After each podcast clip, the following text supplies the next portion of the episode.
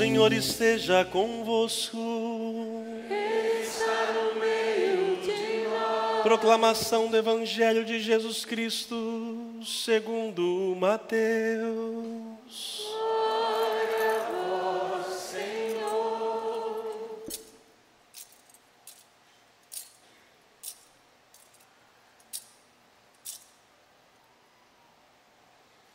Tendo nascido Jesus na cidade de Belém, na Judéia, no tempo do rei Herodes, eis que alguns magos do Oriente chegaram a Jerusalém perguntando: Onde está o rei dos judeus que acaba de nascer? Nós vimos sua estrela no Oriente e viemos adorá-lo. Ao saber disso, o rei Herodes ficou perturbado, assim como toda a cidade de Jerusalém. Reunindo todos os sumos sacerdotes e os mestres da lei, perguntava-lhes onde o Messias deveria nascer. Eles responderam: Em Belém, na Judéia, pois assim foi escrito pelo profeta: E tu, Belém, terra de Judá, de modo algum és a menor entre as principais cidades de Judá, porque de ti sairá um chefe, que vai ser o pastor de Israel, o meu povo. Então Herodes chamou em segredo os magos e procurou saber deles cuidadosamente quando a estrela tinha aparecido. Depois os enviou a Belém, dizendo: Ide procurai obter informações exatas sobre o menino, e quando encontrardes, avisai-me, para que também eu vá adorá-lo. Depois que ouviram o rei, eles partiram, e a estrela que tinham visto no oriente ia adiante deles, até parar sobre o lugar onde estava o menino. Ao verem de novo a estrela, os magos sentiram uma alegria muito grande. Quando entraram na casa, viram o menino com Maria, sua mãe. Ajoelharam-se diante dele e o adoraram. Depois, abriram seus cofres e lhe ofereceram presentes: ouro, incenso e mirra. Avisados em sonhos, em sonho para não voltar a Herodes, retornaram para a sua terra, seguindo outro caminho. Palavra da salvação. Glória a vós, Senhor. Que as palavras do Santo Evangelho perdoem os nossos pecados. Meus prezados irmãos, amanhã, dia 6 de janeiro, a igreja celebra em sua liturgia a Epifania do Senhor. E nós aqui no Brasil trazemos para o domingo mais próximo, então hoje. Epifania é uma palavra grega que significa manifestação. Deus se manifestou e se manifesta. Deus é assim, se torna visível a todos os seus. Só que essa manifestação não é algo que fica no passado, ela continua a acontecer no tempo de hoje, mas temos que estar sensíveis diante dos sinais deste Deus, porque podemos muito facilmente nos perdermos e não perceber o Cristo que fala a nós hoje. Antes de mais nada, estamos ligados ao nascimento de Jesus, o Natal ainda vivenciamos. Para os ortodoxos, dia 6, Epifania, é o dia de Natal, é o dia que eles comemoram e celebram esse nascimento, porque a Epifania é a manifestação de Deus para todos, simbolizados pelos reis magos, que logo iremos falar. Jesus veio para todos e não para somente alguns. Isso nós podemos concluir através da leitura segunda que nós ouvimos, que posso dizer que seja o coração da liturgia de hoje. Nessa leitura segunda, São Paulo escreve aos Efésios, e ele, junto com os apóstolos, perceberam algo, iluminados pelo Espírito Santo, algo que iria modificar toda a história cristã e humana. Um mistério que antes havia sido oculto, agora é revelado. E esse mistério é como fosse uma bomba na vida daquele tempo bíblico. Para nós hoje, talvez não nos toque tanto, mas no início não foi assim. Qual foi esse mistério? O que foi revelado? Segundo São Paulo, os pagãos são admitidos à mesma herança, membros do mesmo corpo, associados à mesma promessa em Jesus Cristo. Pagãos, no mundo bíblico, é quem não é judeu. O que diz São Paulo? Que os pagãos, por meio de Jesus Cristo, recebem a mesma herança, pertencem ao mesmo corpo e à mesma promessa. Isso para um judeu é inadmissível. O judeu é a raça eleita. Judeu, israelita, hebreu, tudo a mesma coisa. Foi desenvolvendo com o tempo. A raça escolhida por Deus para que através deste povo o mundo pudesse conhecer a Deus. Mas os judeus foi se tornando cada vez mais fechados em si mesmos, achando superiores aos demais. E com o passar do tempo, o coração se tornou insensível à manifestação divina.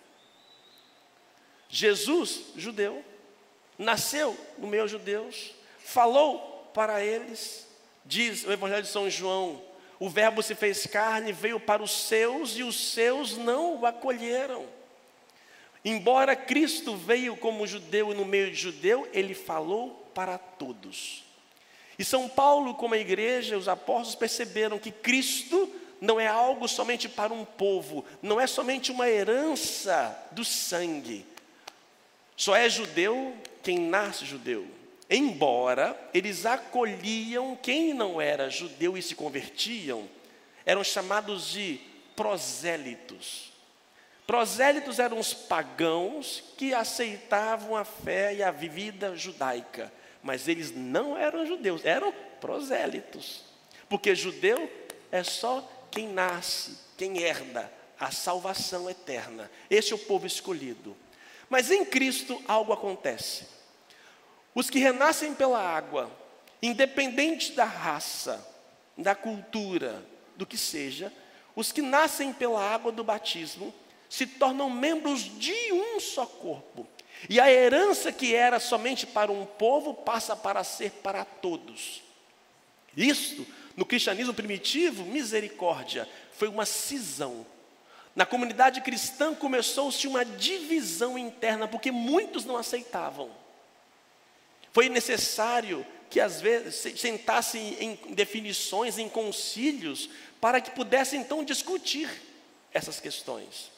A vida cristã, desde o princípio, ela é feita disso, de diferenças. Mas a capacidade importante dessa vida cristã é a capacidade de conviver com o diferente. Não é à toa que os cristãos eram reconhecidos como: olha como eles se amam. O amor era algo imprescindível na vida cristã. Os cristãos passam então a ser esta raça eleita, que não nasce pelo sangue de um homem, mas pelo Espírito, pelo Cristo.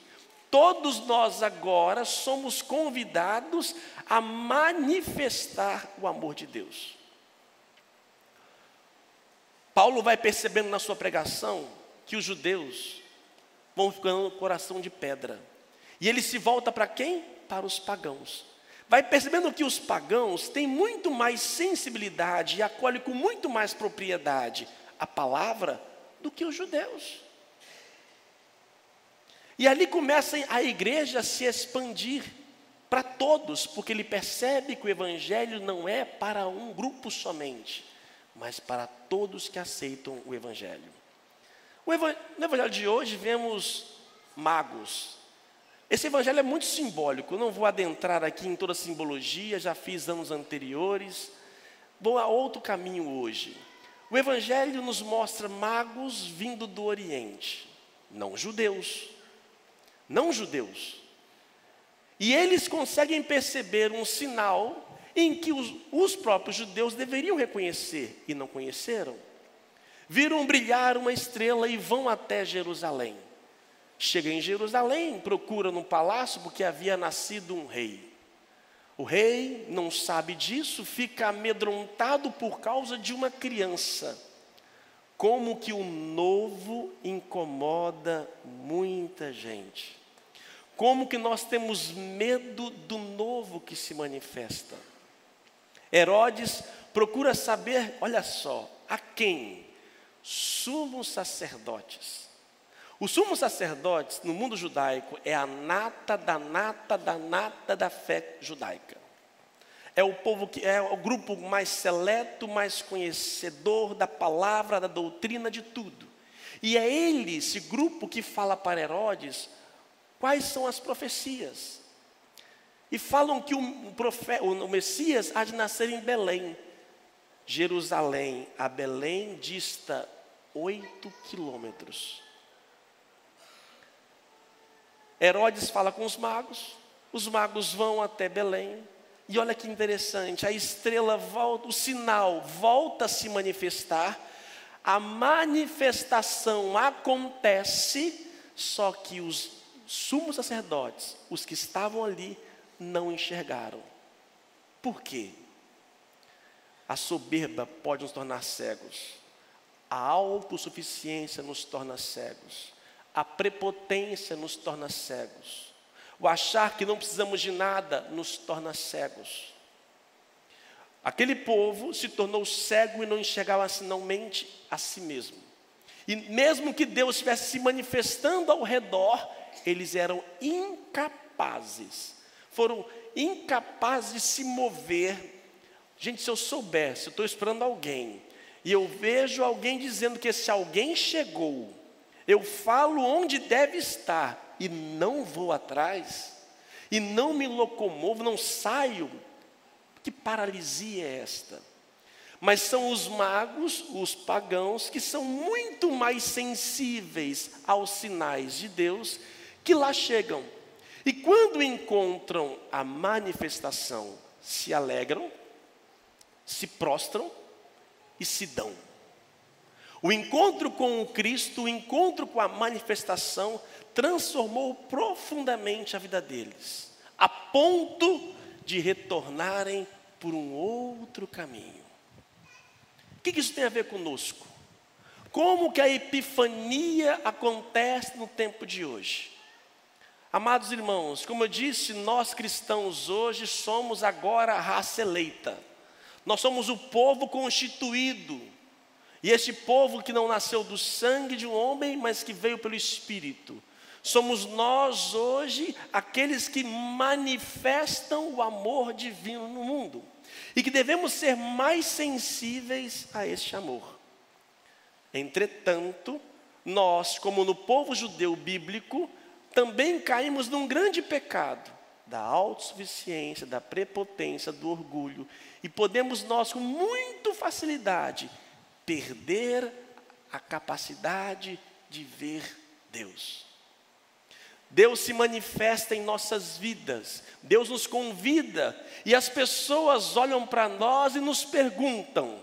E aí eu vou dizer, os pagãos, os não cristãos, os que não frequentam a comunidade, pode chegar para você e talvez hoje perguntar: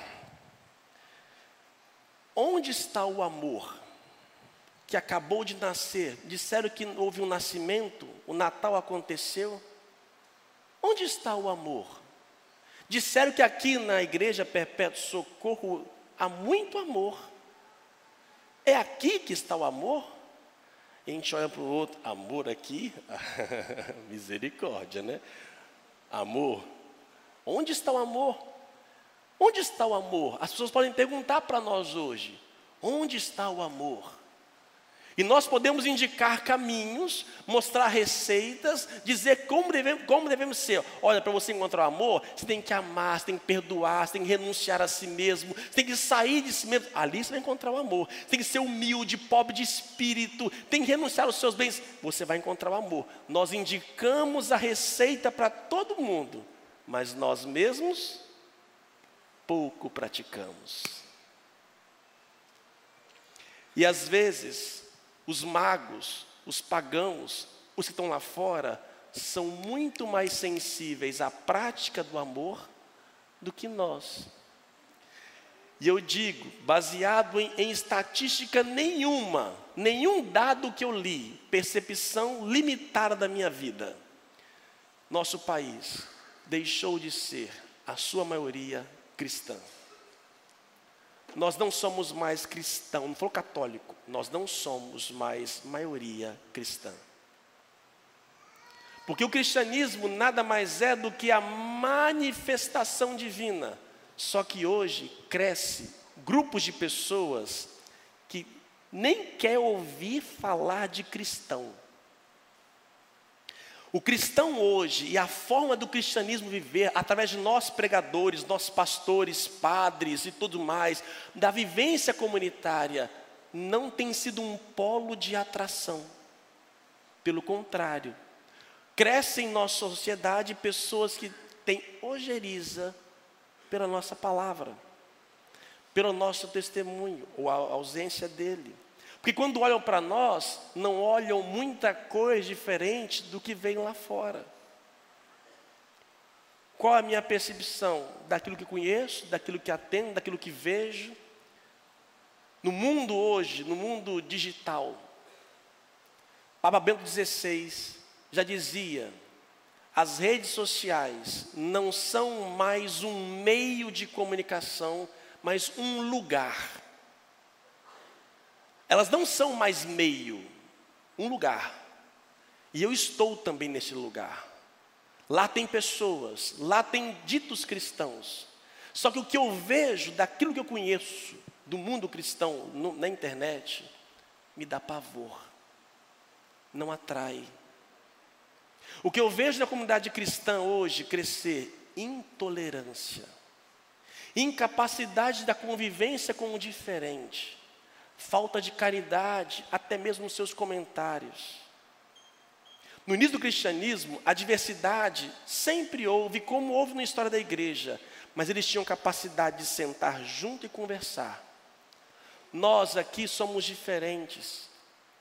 Todos, talvez alguns não concordem com o que eu estou dizendo, mas nós temos a capacidade de sentar junto, dialogar, mas na comunidade cristã, cada vez mais se divide, se alfinetam, e há uma briga, uma disputa em todos os sentidos. E com isso, as pessoas não são atraídas por nós. Elas não procuram mais em nós. O amor está aqui? Onde está o amor? Não é aqui que os magos às vezes vêm procurar. Não sou pessimista. Sou profundamente realista. Mas muitas vezes não é aqui onde as pessoas procuram amor. E quando encontram, escapole, não é por nós. O mundo, com as suas práticas, seus conhecimentos, com a sua arte, seduz e atrai com facilidade, porque eles têm leveza, beleza, e nós muitas vezes somos amargos. Papa, Bento, Papa Francisco, uma frase que me acompanha desde os primeiros passos do Papa Francisco, da sua exortação encíclica. Cuidado, cristãos, para não perdermos o perfume do Evangelho. Isso é lindo demais. Nós, sabe como você tem um bom perfume? Eu uso um perfume, gente, eu acho gostoso. Quando você passa um perfume, a gente não sente o perfume. Mas quem passa por nós, nossa Senhora da Penha Misericórdia, que cheiro é esse? Arrebata. Não tem isso? Ó, tem cheiro também que misericórdia, sai para lá. Os pagãos, os lá de fora, têm que sentir esse aroma. Se nós não fizermos isso, nós não atrairemos mais. Por isso, neste nascimento de Cristo, tem que nascer em nós e renascer em nós uma vida renascer em nós uma graça. Temos que atrair, volto a citar o Bento XVI, para evangelizar no mundo de hoje, não basta, não é pelo proselitismo, mas é por atração. Não é a pregação de ideias pelas ideias, discussões por discussões, mas o povo é atraído por aquilo que você emana e vive. Amar é fácil? Não é não, gente. Como é difícil amar. Mas eu me esforço. Eu me esforço para conviver com o diferente. Eu me esforço para entender o mundo do outro. E aí eu vejo os cristãos, os cristãos cada vez mais isolados. Se não pensar como eu penso, eu desço e falo e critico. E qual é a nossa diferença para o mundo? É a capacidade de quê? De amar. Mesmo que possam nos ferir, como nos feriram no final do ano agora, com o vídeo lá mais uma vez falado do, do, de fim de ano, onde denegriram a imagem da nossa trindade, o nosso Deus, é uma afronta. Mas nós não podemos descer no nível. Buscamos a justiça, os meios que devem ser, mas eu não posso deixar que o mal do outro me torne mal. De forma nenhuma, não justifica. Porque assim eu não manifesto. Aí vem aquela, já virou padrão. Se tivessem feito com Maomé, eu queria ver o que eles iam acontecer com eles. Que bom que eles pensam assim. Porque os que seguem Maomé, muitos deles, não vivem a cara, nossa cara identidade que é o quê? Amor. Ser amado não quer dizer que você não vou não poder reagir, não vou poder discutir, não vou poder dialogar, não poder just, é, buscar uma justiça. Não. Mas não pode nascer em mim uma raiva e ser levado por ela. Eu vou manifestar o Cristo de que maneira? Amando. Amando. Gente, somos diferentes, mas temos que aprender a conviver juntos. Há poucos tempos agora também saiu outro filme que está virando polêmica no meio dos cristãos, da comunidade cristã, que é Os Dois Papas. Assisti. Gostei do filme. E aí surge a polêmica. Estão falando mal de um papa, do outro mal de outro papa, que não sei o que, e assim por diante. Primeiro que não é um filme histórico. E por outro lado, gente, o que traz o filme? Dois homens diferentes, realidades distintas, formações diferentes, visão do mundo diferente, europeu, América Latina, o do gabinete, o da, da pastoral, o da teologia. Não, não, existe homem mais inteligente, intelectual, eu admiro, dobro-me diante dele, como o Bento XVI hoje. Não existe bem final de vida, mas o homem inteligente. É de tirar, é de, a, a, as homilias são, são bálsamos, profundidade extraordinária. Amo, aprendi a amar aquele homem. E para mim, o maior ensinamento dele, que foi a prática, assim, o maior ensinamento que ele me fez, foi justamente a renúncia. Herodes, quando viu uma criança nascer, mandou matar. Todas. Medo de perder o poder. A capacidade do.